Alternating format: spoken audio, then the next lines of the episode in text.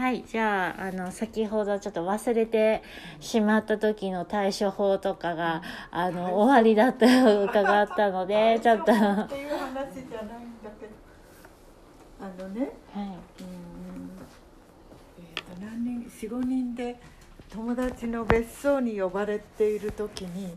あの集合場所の新宿の高速バスの乗り場に行くのにちょっと時間があったので庭のねあのちょっと手入れを始めたんです。でもうそれにね すっかり夢中になっちゃってね出かける時間も頭からなくなっちゃってね。それであの家の玄関にあるあの携帯じゃない方の固定の電話がずっと鳴ってるから出てみたらあなた来ないからもうみんなバスに乗っちゃうよって言われてね。もうびっくり仰天。もう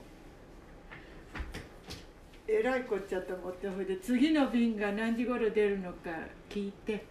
あの一人遅れて山中湖に行きました、なんかペットボトルを持ってってあの